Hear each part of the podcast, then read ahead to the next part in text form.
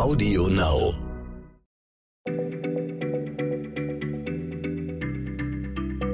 Schneller Schlau, der tägliche Podcast von PM.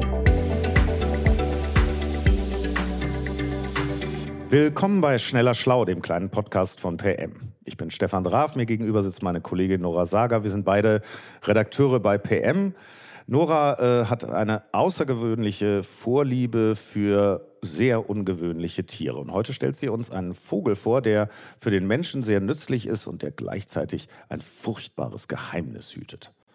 Ja, ich habe euch, äh, ich hab euch den großen Honiganzeiger mitgebracht. Der sieht relativ unspektakulär aus. Das Hat aber einen sehr merkwürdigen Namen. Das klingt ja wirklich wie, wie, so ein, wie so ein Gerät, das im Werkzeugschuppen steht.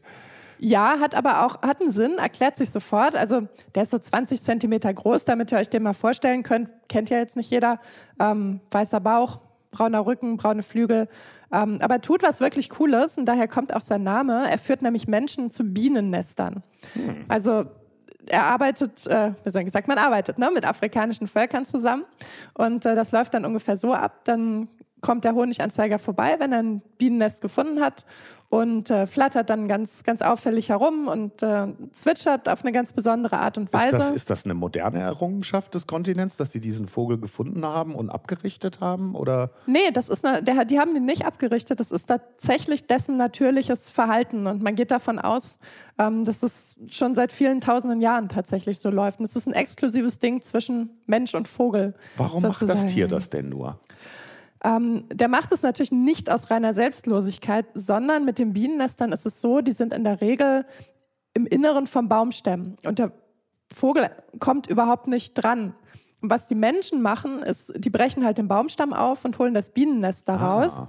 Und die Menschen sind scharf auf den Honig. Und der Vogel ist aber gar nicht scharf auf den Honig. Der möchte das Wachs und die Larven. Hat, ähm, Wie kann er denn, wieso, wieso ist der denn so? Das, das kann man doch gar nicht verdauen. Er hat tatsächlich spezielle Bakterien und auch Pilze in seinem Darm und die helfen ihm, dieses Wachs zu zersetzen und äh, da quasi Energie oder Nährstoffe rauszuziehen. Und die Bienen machen dem auch nichts? Der Honiganzeiger hat ein dickes Fell im wahrsten Sinne des Wortes. Also er hat eine sehr dicke Haut und ähm, spürt dann die Stiche der Bienen nicht so. Ah, das klingt doch nach einem total sympathischen Vogel. Was ist denn jetzt das dunkle Geheimnis. Ja, ähm, die Küken sind, äh, sind kleine Killer, muss man so sagen. I.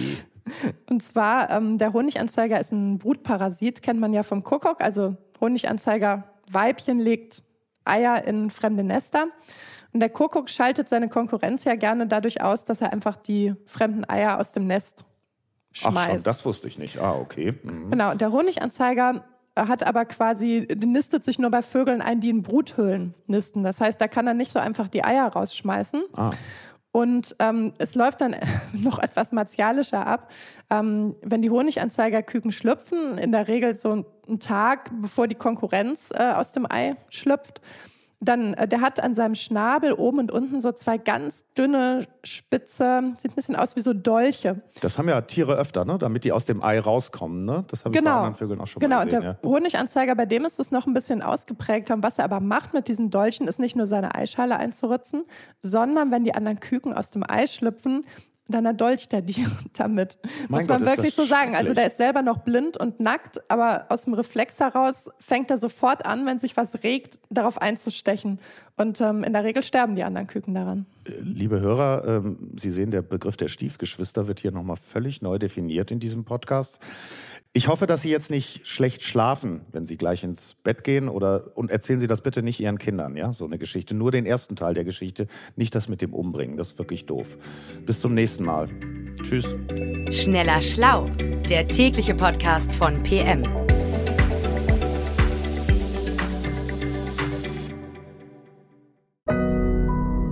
Audio Now.